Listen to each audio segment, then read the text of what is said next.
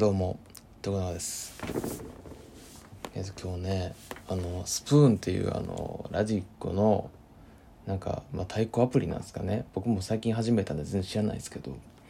てやつをちょっとやってみて。ならなんかこのアプリと全然違ってあの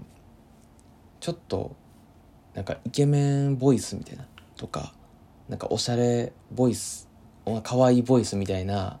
人が受けるアプリなんかな多分あれは。だからあのアイコンがみんなその絵でなんか二次元のなんかチャオとかあの少女漫画系タッチのイケメンとかなんかそういうのになっててで内容とかもなんかこう男の人がなんか優しくなんか「おいで」みたいな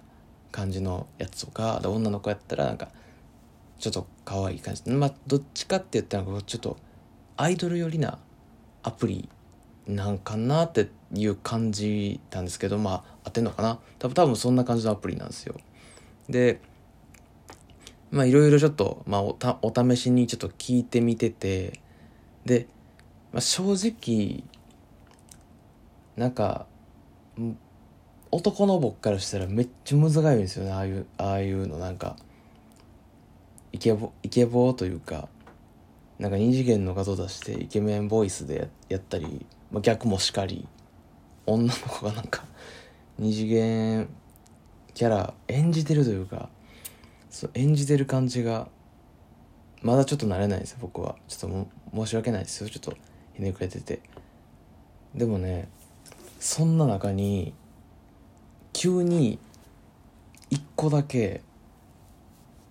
なんか何やったかな？何やったっけ？なんかカメハメハだよ見ちゃうわ。なんかねあの王様みたいな歴史の人物のなんか渋い王様の画像アイコンにしててでなんかもう全然もうまあ他のチャオの画質と全然違う感じの絵ででなんかタイトルが他のやつやったらこう「おいで」とか